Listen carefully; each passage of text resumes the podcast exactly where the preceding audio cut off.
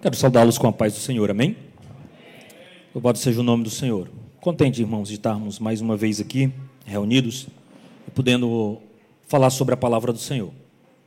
Eu quero que os irmãos retomem o texto lido no início do culto, Mateus 7, do 13 ao 20. Eu vou fazer só a leitura rapidamente.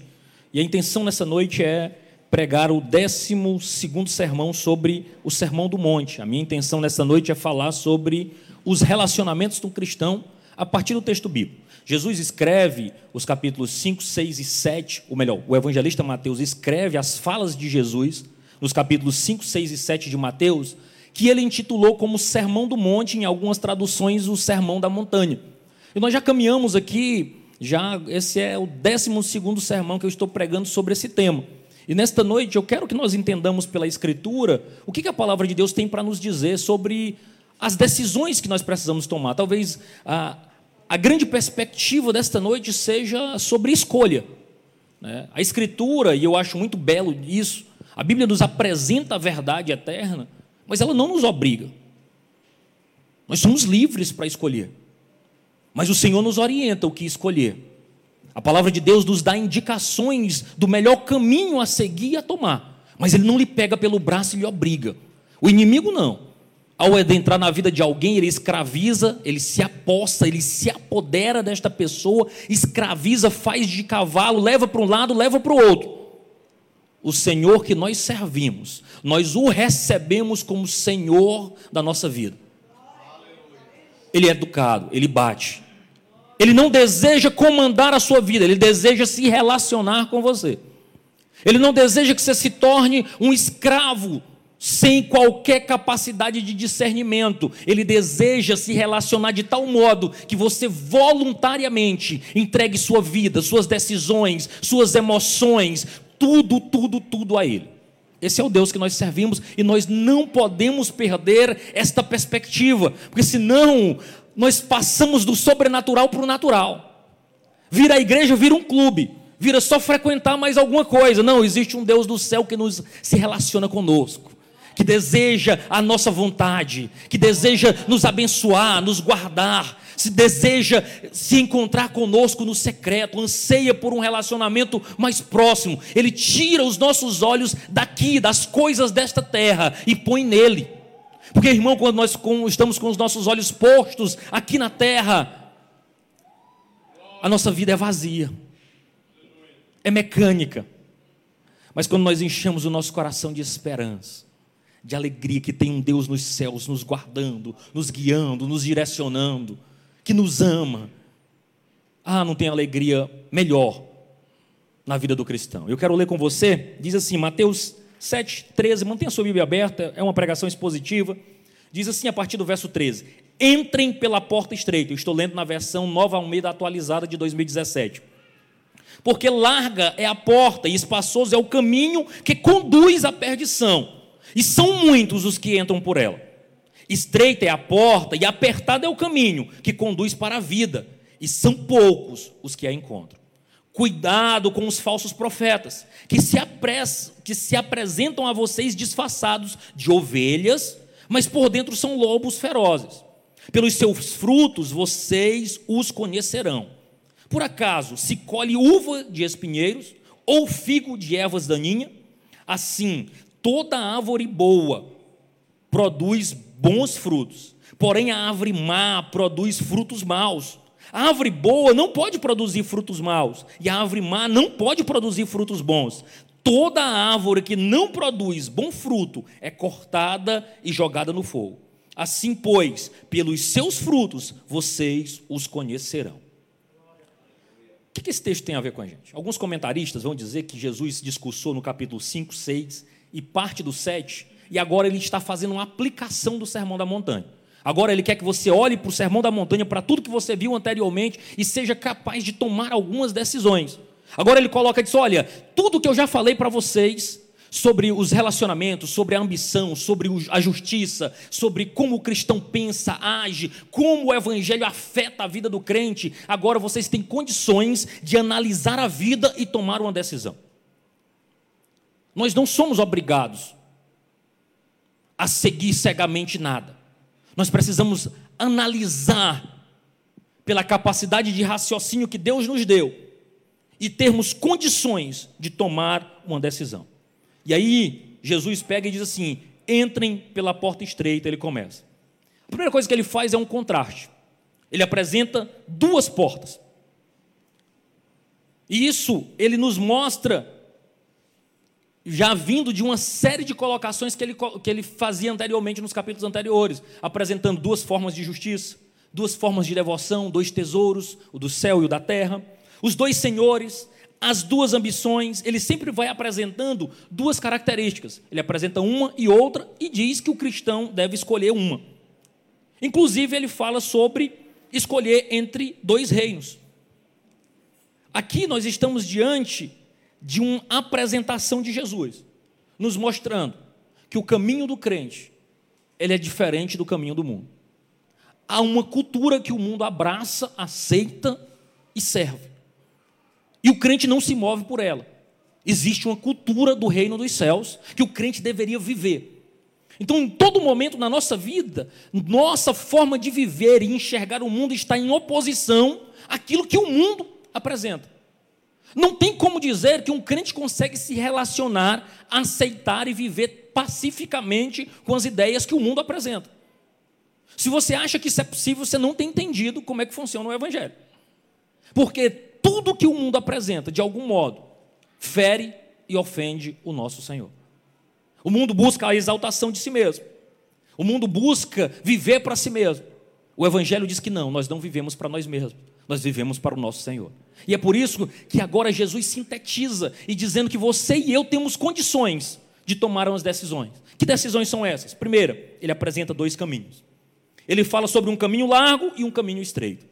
Mas logo em seguida ele também fala sobre dois mestres, isso na continuação do capítulo 7, o falso e o verdadeiro. Depois ele faz dois apelos, palavras e atos. E finalmente ele apresenta dois fundamentos, que é a última parte que nós vamos ver desse sermão. Em outras oportunidades eu estarei pregando, que ele fala sobre construir sua casa sobre a rocha e sobre a areia. Mas agora ele nos propõe uma escolha inevitável. Nós não temos como escapar de uma escolha. E é bem verdade, irmãos, que nós estamos numa época que nós gostamos de ter escolhas. É bem provável que, é, não sei se quantos dos irmãos têm algum tipo de streaming de, de vídeo, né, que você vai lá, por exemplo, um tipo Netflix, não sei quantos irmãos estão familiarizados com isso, mas basicamente você tem lá uma série de filmes de possibilidades para assistir. E todo mundo gostaria de ter mais de uma, porque antigamente para você assistir alguma, você precisaria ir até uma locadora e locar. Né? Aí você levava e assistia um vídeo em casa.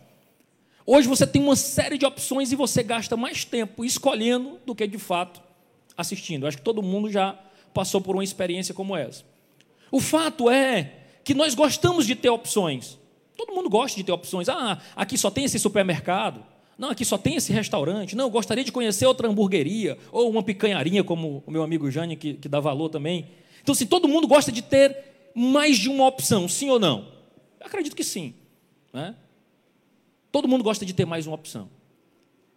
Agora, também, quando as opções são tantas, a gente já gostaria, de repente, de juntar uma com a outra, porque, olha, eu pegaria um, um pouco dessa e um pouco daquela. Às vezes você já tem opções demais e aí já fica em dúvida dos que, sobre o que escolher. Mas o fato é que, de algum modo, escolha faz parte da vida humana. Nós temos que lidar com isso. Acabamos tendo que fazer uma escolha e lidar com as consequências.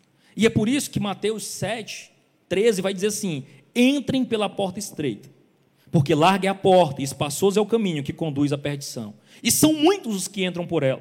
Estreita é a porta e apertado é o caminho que conduz para a vida, e são poucos os que a encontram. Jesus nos deixa bem claro: nós temos apenas duas opções. E temos que fazer uma escolha. Não tem como juntar um pouquinho daqui e um pouquinho de lá. Não, tem que ser apertado, mas não precisa ser tanto. Vamos alargar só um pouquinho. Jesus não deixa essa opção. Ou você entra no caminho apertado, ou você entra no caminho largo. É como se você estivesse diante de apenas duas vias ou você segue por um lado ou segue por o outro. Inevitavelmente, não dá para ficar parado esperando os outros escolher por você. É uma decisão pessoal e intransferível. Que tipo de vida você quer viver? Que tipo de cultura você quer abraçar? Jesus é enfático aqui e ele orienta: escolha o estreito. E aí a gente precisa entender que há esses dois caminhos. Há essas duas possibilidades, mas há apenas uma escolha. Isso não é novidade. Jesus traz isso em Mateus, mas se você se deparar com o Salmo primeiro, você vai encontrar o salmista já apresentando isso. No Salmo primeiro ele diz, ele fala sobre o caminho do justo e fala sobre o caminho do ímpio.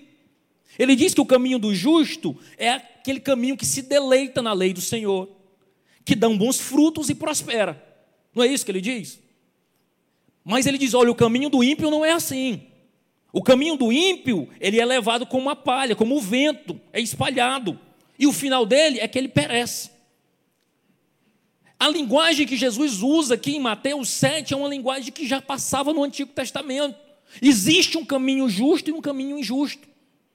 E cada caminho a ser escolhido, ele traz uma consequência diferente na vida daquele que segue por esse caminho. É preciso que a gente entenda isso. A proposta de Jesus é aqui que existe um caminho fácil. Eu não sei quantos aqui são da roça, mas andar numa veredazinha assim é um negócio meio ruim, né? Tem que andar um atrás do outro ali apertado.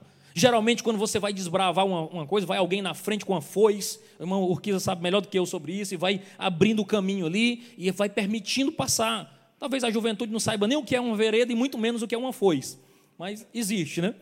Então, esse povo mais novo talvez não conheçam isso, mas o fato é que você está num caminho apertado é desconfortável. Dirigir por uma rua estreita gera insegurança. Mas quando a rua é. Por que, todo iniciante na direção de veículo geralmente vai para um campo de pouso? Né? Vai para um campo aberto, para não ter risco de bater em nada. Ou seja, um caminho largo que ele pode se movimentar como ele quer. E essa é a perspectiva que Jesus está apresentando aqui. Existe um caminho fácil, um caminho de frouxidão moral, um caminho que não vai te cobrar nada, onde permite diversidade de opinião, um caminho que vai permitir pensamentos sem freios, sem limites. O viajante desse caminho segue as suas próprias inclinações. Os viajantes desse caminho andam pelos desejos do seu próprio coração. Aqueles que abraçam um caminho largo, eles não têm restrição nenhuma. Eles podem viver a vida que lhes agrada.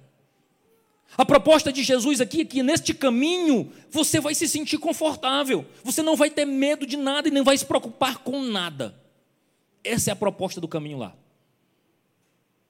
Mas em contrapartida, ele também apresenta um caminho que vai necessitar de esforço, um caminho estreito, claramente demarcado que não é baseado nos sentimentos humanos, mas na palavra de Deus. E o que sabe o que é que é interessante a gente perceber é que para entrar pela porta estreita nós vamos precisar nos esforçar. Mas pelo caminho largo você não vai precisar fazer esforço nenhum, é só você viver a vida. Deixa a vida me levar. E certamente o seu coração se inclinará para tudo que não é Deus, porque no coração do homem há esse desejo por tudo aquilo que não é de Deus naturalmente. Sabe por quê? Você não precisa se esforçar de modo nenhum para de repente estar tá falando de alguém. É numa conversazinha de nada que quando você se expõe, você está falando mal do seu irmão. Você nem planeja, é sai naturalmente. Mas você já pensou o esforço que tem que ser feito para ler a Bíblia e orar? Deixa você descuidar. Ninguém vai chegar aqui, pastor, você acredita que eu estava lá em casa e do nada, quando eu me espantei, eu tinha lido cinco versículos da Bíblia? Cinco capítulos, nem imaginei, ligeirinho aqui. Estava aqui sentado, quando eu me espantei, tinha lido cinco capítulos. Você acredita? O pastor disse: acredito não. Sem querer, não estava nem pensando em ler. Do nada eu dobrei meu joelho, passei duas horas falando com Jesus, pastor. Você acredita? O pastor vai dizer: acredito não. Acredito não. Porque não acontece. Mas se você me dissesse, rapaz, eu estava ali, rapaz, conversa, comecei, comecei falando de coisas espirituais. Quando eu me espantei, eu estava falando do pastor, da igreja, dos obreiros, falei de todo mundo sem querer, aí eu acredito, porque é natural do ser humano. Se você não vigiar, a tendência é que você adentre pelo caminho largo. O caminho estreito vai exigir renúncia. O nosso coração é inclinado para tudo aquilo que não é Deus. Tudo aquilo que não representa Deus. Nós não precisamos fazer esforço para desagradar o Senhor. Mas para agradá-lo, nós precisamos nos esforçar. Para agradar o Senhor, nós vamos precisar abrir mão da nossa vontade. Agradar o Senhor vai abrir mão dos teus desejos primários. Agradar o Senhor vai precisar se gastar na presença dEle.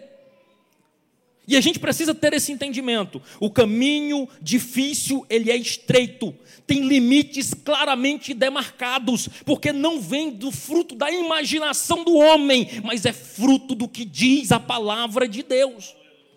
É a Bíblia que limita. Não é no que eu acho, não é no que eu sinto, mas é no que eu creio. Louvado seja o nome do Senhor. É baseado no que nós cremos. Ele restringe, eu acho muito lindo a linguagem que um escritor inglês usa, o John Stott. Ele diz assim: é, restringe os peregrinos. Porque na perspectiva de Deus, nós somos peregrinos nesta terra. Nós não somos cidadão daqui, nós não pertencemos a este lugar, nós estamos de passagem. O nosso destino é as mansões celestiais, é lá, é ela que nos aguarda. Aqui nós estamos de passagem, louvado seja o nome do Senhor. Deus tem revelado a sua vontade na sua palavra na Escritura. Eu gosto de um escritor inglês, ele chama C.S. Lewis, ele escreve um negócio que eu achei muito interessante, eu estudando para preparar esse sermão e pensando sobre essas verdades, eu achei muito interessante o que ele diz. Ele diz que logo na idade escolar, por volta dos 13 anos, ele começou a alargar a mente dele. E logo ele trocou o eu creio pelo eu sinto. E aí, ele diz que isso foi um alívio para ele porque ele colocou no coração que nada deveria ser obedecido e nada deveria ser crido, exceto o que fosse confortante e excitante. Ou a marca dessa geração. Eu creio naquilo que é confortável. Não, para que isso tudo? Não precisa disso tudo, não. Deus só quer meu coração, não.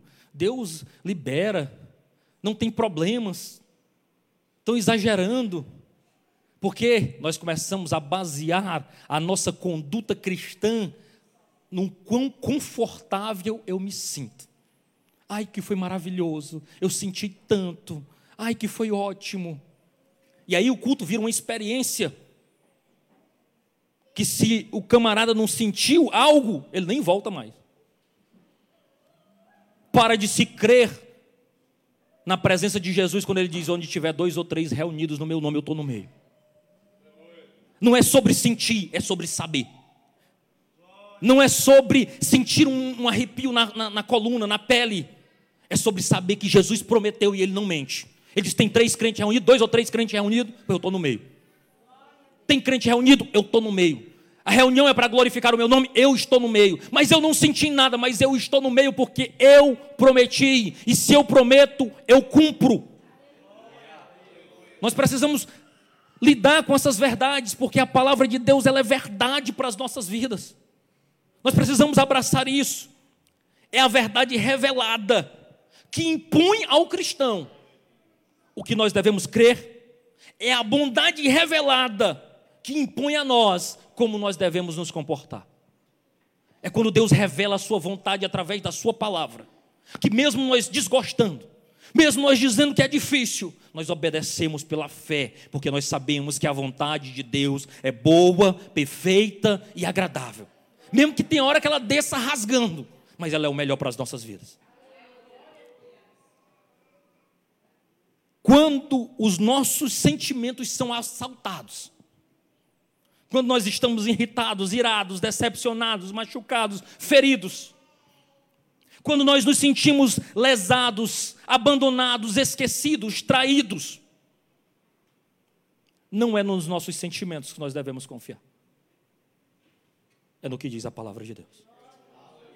Porque o Cristo que foi traído, abandonado, sofrido, caluniado, largado, se identifica com o teu e com o meu sofrimento. Jesus sabe o que você passou. Jesus sofre com você.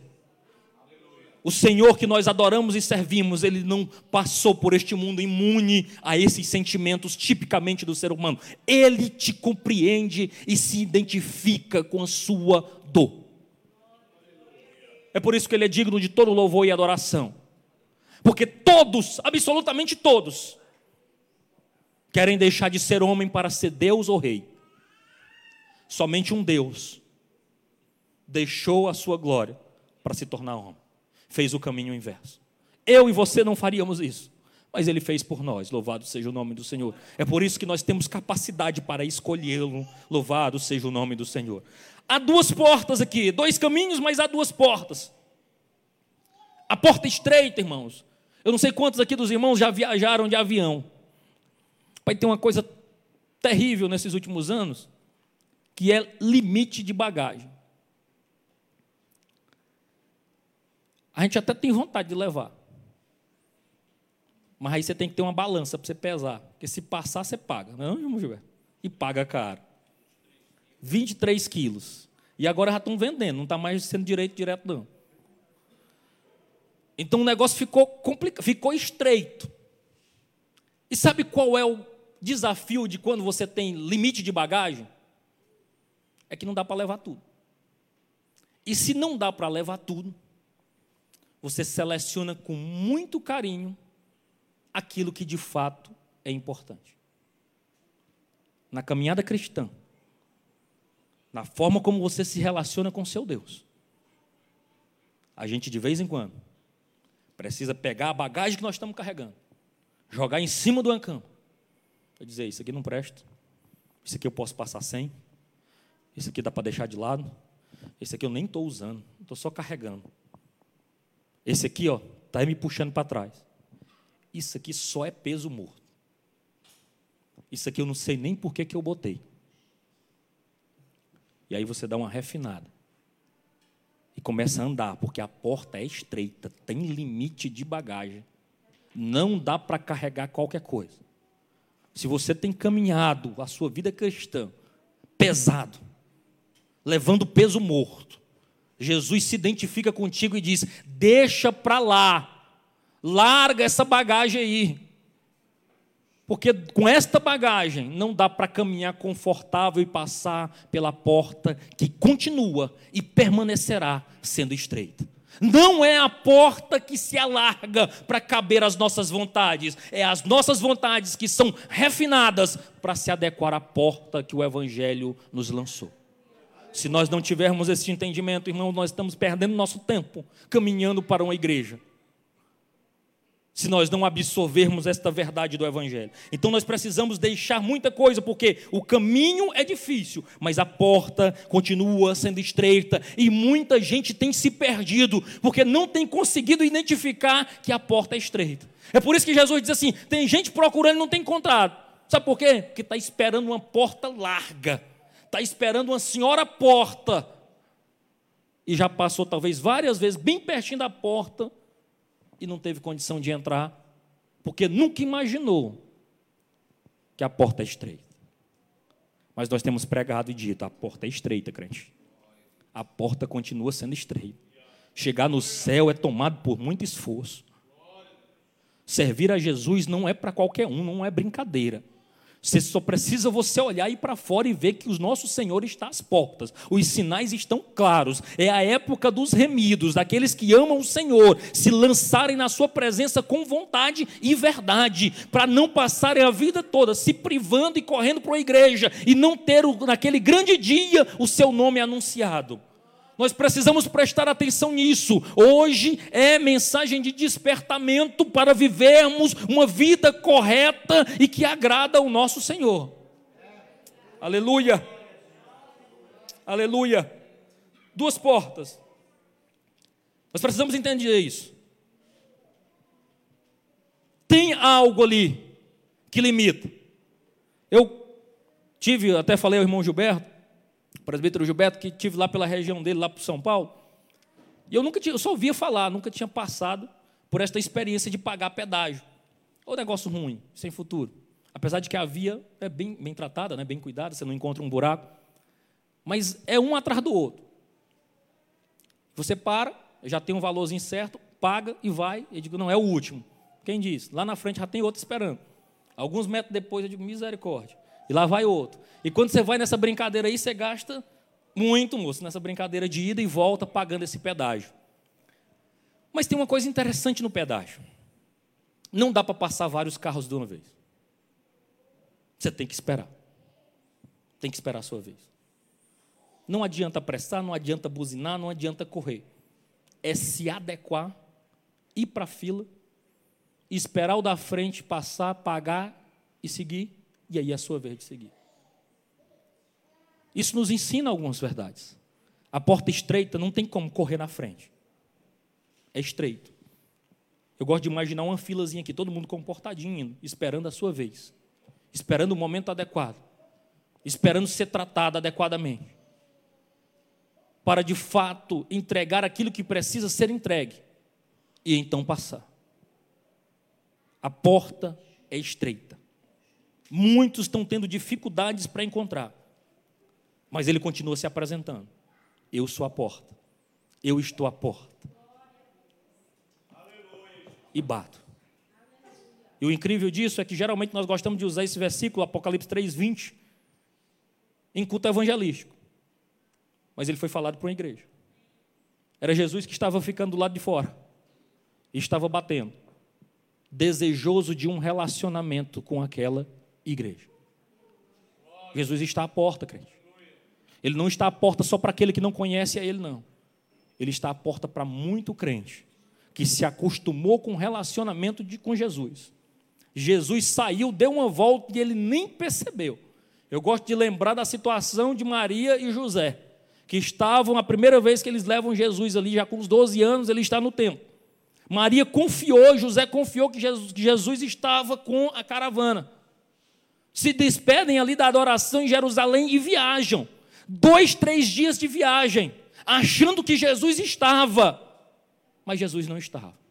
Quando eles se perceberam, caçaram Jesus, já tinha andado muitos quilômetros sem Jesus.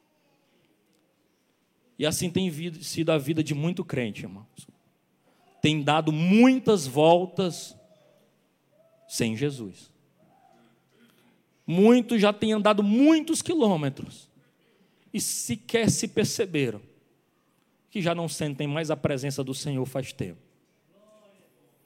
Já não lembram o último culto que veio e chorou na presença de Jesus. Já não lembram a última vez que falou em mistérios com Deus.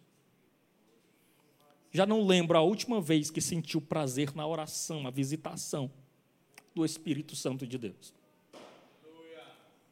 Caminhou quilômetros e quilômetros sem perceber que estava vazio. Mas sabe qual é a parte boa dessa história de Jesus e José? De Maria e José? É que eles lembraram que Jesus tinha ficado para trás. E correram para o templo. Disse: Eu sei onde é que Jesus está.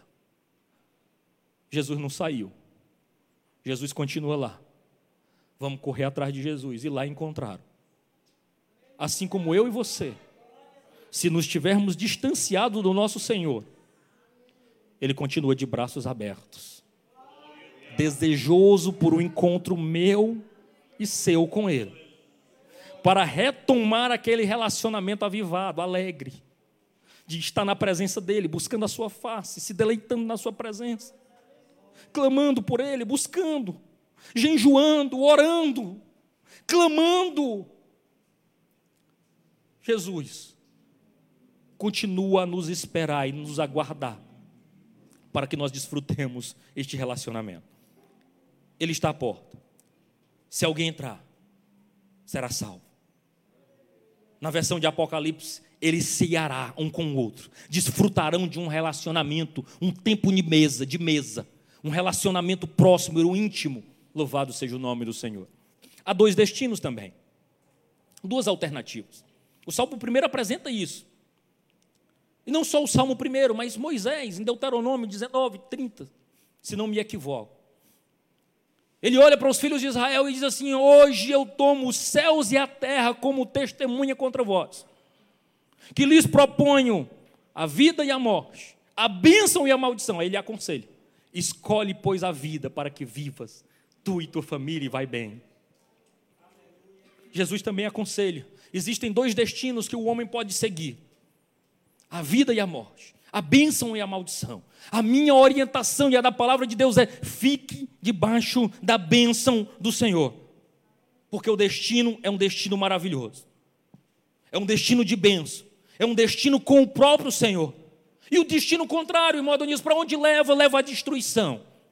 O próprio escritor, Mateus, registra, leva à destruição. E o que é essa destruição? É tudo aonde Deus não está, porque Deus é um Deus construtor, não um Deus destruidor. Às vezes que Deus destruiu, ele destruiu, porque o pecado cheirou mal às suas narinas. Mas na perspectiva de Deus, ele sempre foi um Deus construtor. E agora? Era o contrário, né? 30, 19? Certo. O que que acontece? Agora, o destino sem Deus é um destino distante da presença do Senhor. E o inferno, irmãos, não é ruim só porque dentro da nossa cultura cristã e a própria Bíblia nos apresenta como um lago de fogo, um local quente, um lugar insuportável. Mas o principal problema de lá é que Deus não estará lá. E onde Deus não está, não tem lugar pior do que onde Deus não habita. Não há lugar pior do que onde Deus não está na sua presença. É o pior lugar que poderia estar. E isso poderia nos levar às lágrimas, em saber que muitos, muitos que nós conhecemos, estão caminhando a passo largos para uma vida de destruição. Isso deveria mexer com o nosso coração. E saber que pessoas que você conhece, que você convive, que você negocia, que você compra, que você vende, se não fizerem uma decisão por Cristo Jesus, inevitavelmente serão condenadas ao inferno.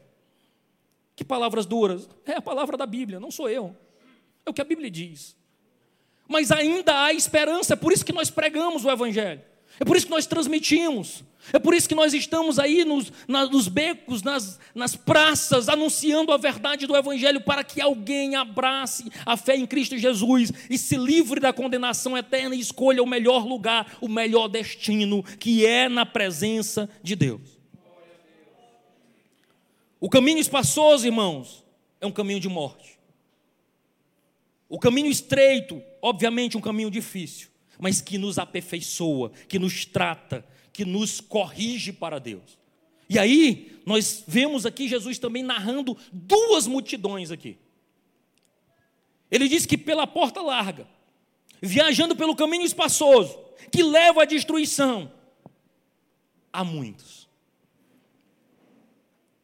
A visão, a cena que Jesus apresenta é: e muitos são o que entram por eles. Eu imagino Jesus vendo a cena. Jesus pregando aquela multidão e vendo uma multidão caminhando a passos largos, num caminho largo, rumo à destruição. E ele anuncia isso. Que aquele lugar, que aquele caminho era um lugar de muita atividade. Muitas pessoas estavam caminhando por ali. Mas o contrário, ele também diz, e no caminho estreito, eu imagino Jesus vendo isso. Poucos são o que entram por ele na cabeça de Jesus ou na visão de Jesus havia ali pouca atividade, poucas pessoas. Poucos conseguiam acertar este caminho. Jesus estava dando uma dica para nós que somos seguidores dele. Nós não seríamos o povo mais popular da terra. E muito provavelmente o nosso movimento seria um movimento de minoria, poucas pessoas. Mas poucos, ainda que poucos, fiéis ainda que poucos, escolhendo servi-lo e amá-lo. Ainda que poucos, caminhando para agradar e viver uma vida para Ele. Um feliz grupo de pequeninos, pequenos, é verdade, mas caminhando com mãos dadas, de costas viradas para o pecado e com rosto na direção das mansões celestiais. Poucos, quem sabe até insignificantes, mas fiéis, louvando, abraçando e caminhando, louvando a Deus pelo caminho que escolheram de servi-lo e de viver para Ele. Jesus insiste com seus ouvintes: entrem pela porta estreita, esforce-se para entrar por ela. Não existe meio termo, dois caminhos, o difícil e o fácil. Duas portas, a larga e a estreita. Dois destinos, a destruição e a vida. Todos se ressentem quando são postos para tomar uma decisão. Ninguém gosta de tomar uma decisão. Mas Jesus disse que nós não escaparíamos dela. É necessário tomarmos essa decisão. E por fim, Jesus ainda fala nos versos 15 a 20. Eu prometo ser mais rápido aqui. Ele fala sobre falsos profetas. A continuação desse texto, Jesus, logo em seguida, que apresenta essa série de perspectivas que nós deveremos escolher, que nós deveríamos tomar uma decisão, ele agora apresenta os perigos que nós enfrentaremos no caminho. Porque os perigos do caminho não são apenas o fato dele ser estreito, da porta ser estreita, do caminho ser apertado, e que há uma dificuldade em procurar e que poucos entram por ela. Ainda que ainda assim seja, alguns que ainda acertam com este caminho correm o risco de serem enganados por falsos mestres, falsos profetas. E aqui Jesus orienta exatamente um versículo depois, o 15 até o 20. Ele dizendo: Cuidado com os falsos profetas, que se apresentam a vocês disfarçados de ovelhas, mas que por dentro são lobos ferozes. Pelos seus frutos vocês os conhecerão. Por acaso se, se, colhe, se colhe uvas de espinheiros ou figo de ervas daninhas? Assim, toda árvore boa produz bom fruto Porém, toda árvore má, mau fruto. A árvore boa não pode produzir fruto mau, e nem a árvore má produzir fruto bom. Toda árvore que não produz fruto é cortada e lançada no fogo. Assim, pelos frutos os conhecerei. Primeira coisa, Jesus faz aqui algumas suposições. Ele fala sobre falsos profetas, e não é novidade nenhuma o termo falso profeta que Jesus está usando ali. Ele está cercado por uma multidão de pessoas, além dos seus discípulos, mas também ali existiam escribas e fariseus na perspectiva de Jesus, o pior tipo de gente, porque era um povo que deveria amar o Senhor, que vivia no templo, que tinha uma vida religiosa farta, mas que na cabeça de Jesus e na fala de Jesus ele disse: são cegos guiando outros cegos. Então Jesus começa a lidar com esses homens que eram falsos profetas, homens que escondiam a verdade do Evangelho. E ele agora traz algumas características para que aquele que abraça a fé em Jesus consiga identificar e esteja cauteloso quanto a esses falsos profetas. O fim dos tempos seria marcado por uma evangelização em massa, todo mundo conhecendo acerca de Jesus. Mas não só isso, também marcado por um número enorme de pessoas que desviam a verdade do evangelho, conhecido como falsos profetas. Ensinavam verdades ensinavam palavras que não têm inspiração divina, falavam de visão do seu próprio coração. Na perspectiva de Jesus, aqui nós temos aqueles que entendem a verdade, mas apresentam em forma de mentira. São falsos mestres, falsos profetas. E Jesus faz essa advertência dizendo aos seus discípulos: tome cuidado, acautelai-vos é uma palavra que talvez nós não nos identificamos muito com ela, mas é tome muito cuidado com aqueles que dizem ser uma coisa e na realidade são outras. É exatamente o que Jesus está tratando aqui. E ele faz essas advertências, acautelai-vos. E ele usa aqui metáforas. São formas de ilustrar o que está acontecendo. Que metáfora ele usa? Ele diz: olha, eles fingem ser ovelhas, mas são lobos. E aí é preciso que a gente entenda quando Jesus fala sobre isso. Porque na Palestina do primeiro século era extremamente comum você encontrar um pastor de ovelhas. E o principal inimigo do pastor de ovelha era de fato os lobos. E aqui é exatamente que Jesus se apresenta como o bom pastor, porque ele diz: o bom pastor, aquele que é dono do rebanho, aquele que se importa com o rebanho, ele até morre para não deixar um lobo pegar uma ovelha. Mas assim como existia aqueles que cuidavam do rebanho e eram o pastor do rebanho, existiam também aqueles que eram contratados para administrar o rebanho. Pessoas que dizem: Olha, eu não tenho rebanho, não, mas eu sou um ótimo cuidador de ovelhas, me contrata e eu cuido das suas ovelhas. Mas existia um problema aqui. Quando o lobo vinha, o dono da ovelha ia lá e disse: Não posso perder uma ovelhinha, vou correr atrás, vou brigar com esse lobo. E o cara que tinha sido contratado, ele disse: Não é minha mesmo, estão só me pagando para cuidar eu que vou me arriscar com esse lobo? E aí, aqui Jesus se apresenta e diz: Olha, o bom pastor dá a vida pelas suas ovelhas. Não é assim o mercenário. Ele não se importa. Ele apenas quer usufruir das ovelhas, ele não quer gastar e dar-se pela ovelha. Aqui Jesus apresenta essa perspectiva que geralmente aquele que não era o pastor, ele abandonava e fugia no primeiro sinal da fera, deixando o rebanho à mercê.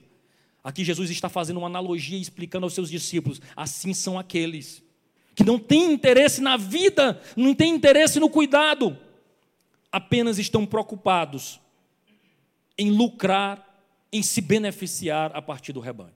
Jesus faz uns alertas aqui, inclusive o próprio apóstolo Paulo também endossa o que Jesus diz lá em Éfeso. Quando ele diz e chama os pastores de Éfeso e vai se despedir dele, ele diz: Eu bem sei que ao sair se levantarão lobos ferozes, que não pouparão o rebanho. E aqui ele está trazendo uma perspectiva de falsos mestres. Jeremias nos apresenta várias perspectivas acerca disso também.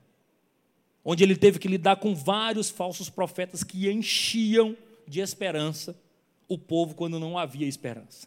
Deus estava determinando juízo, ele disse: Não, não, Deus não vai nos machucar. Deus nos poupará. Não virá mal sobre vós. E Jeremias dizendo: Vai, Jesus vai castigar, o Senhor vai castigar. Deus está com o castigo pronto. Ele não se preocupem.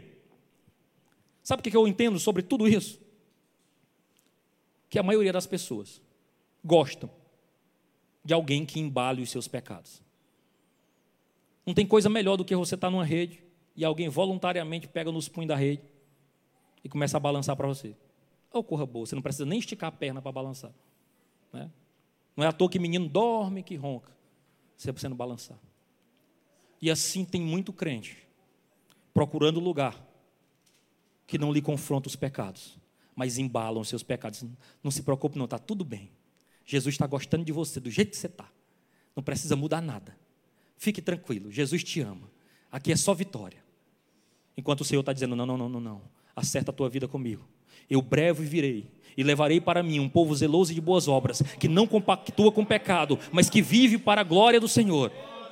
Muitos têm procurado falsos mestres, falsos ensinadores, para lhes dizer o que eles querem ouvir. Mas a mensagem do Evangelho não é essa. Eu tenho dito e repetido que a missão do pregador é não deixar o povo pecar em paz.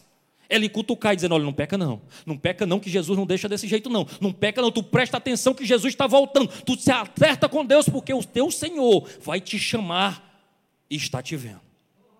Irmãos, nós temos tem se levantado uma geração tão descompromissada com o evangelho que hoje me preocupa.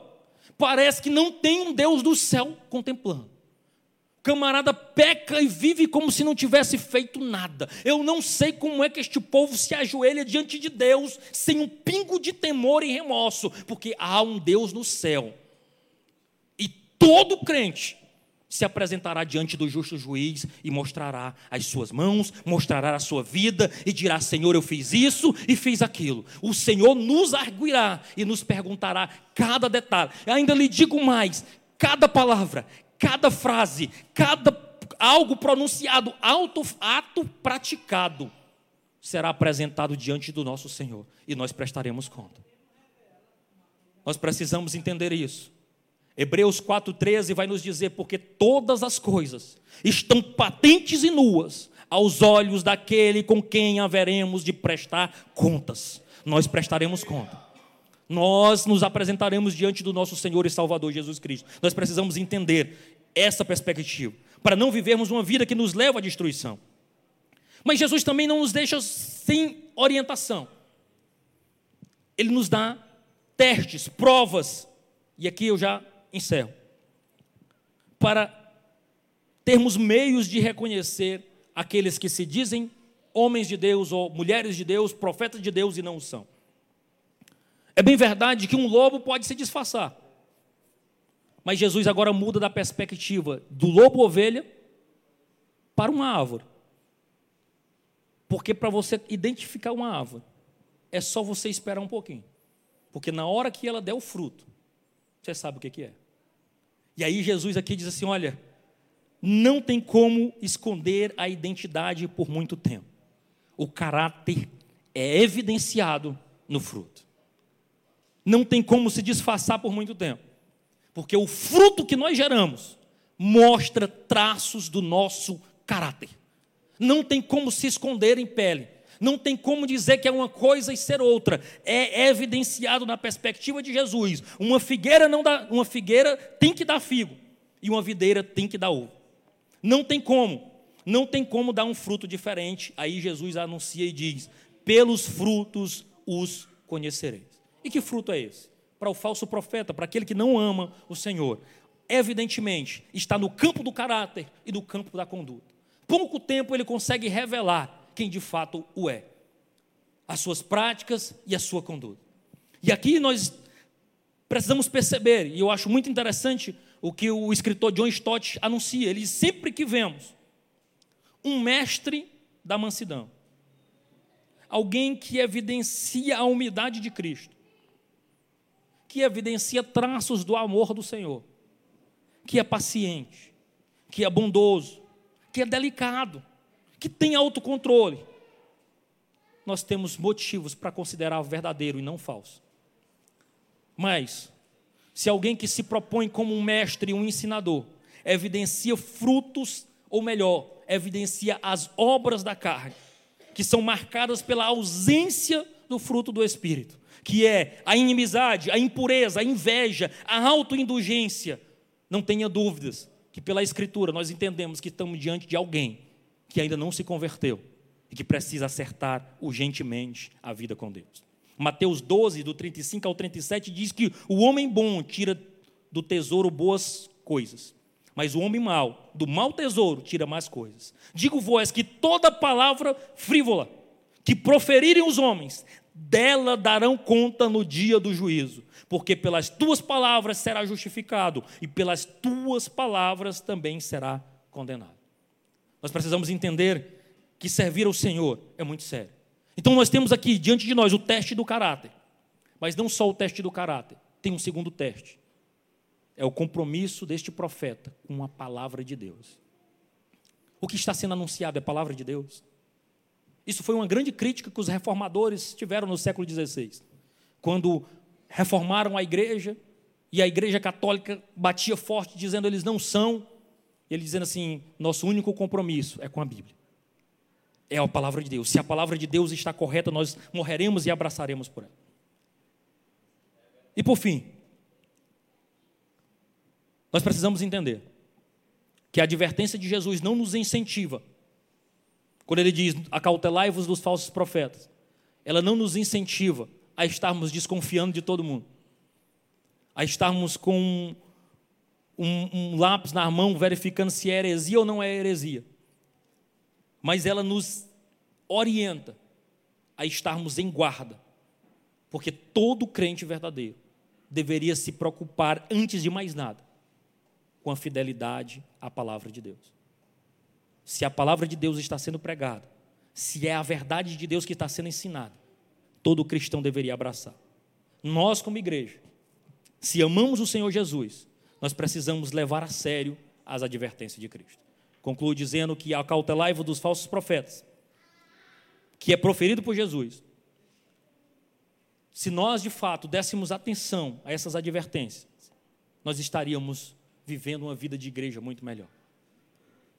Ao olharmos para os ensinamentos de Jesus, para tudo que foi ensinado durante esse, esse sermão e nos sermãos anteriores, no texto de Mateus 5, 6 e 7, nós precisamos entender que, como irmãos, o cristão odeia a hipocrisia.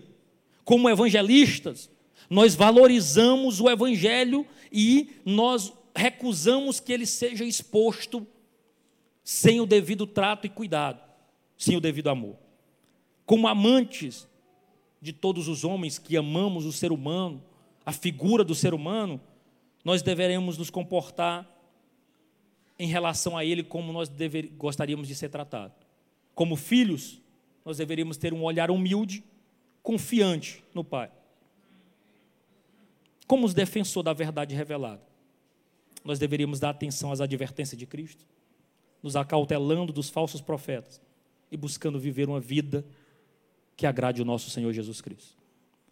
Nós precisamos entender, irmãos, que mais do que nunca, precisamos nos levantar como alguém que ama o Senhor e que entende a sua verdade. O Evangelho precisa nos afetar. Precisamos viver uma vida que agrade o nosso Senhor e Salvador Jesus Cristo. Eu agradeço a oportunidade em nome de Jesus.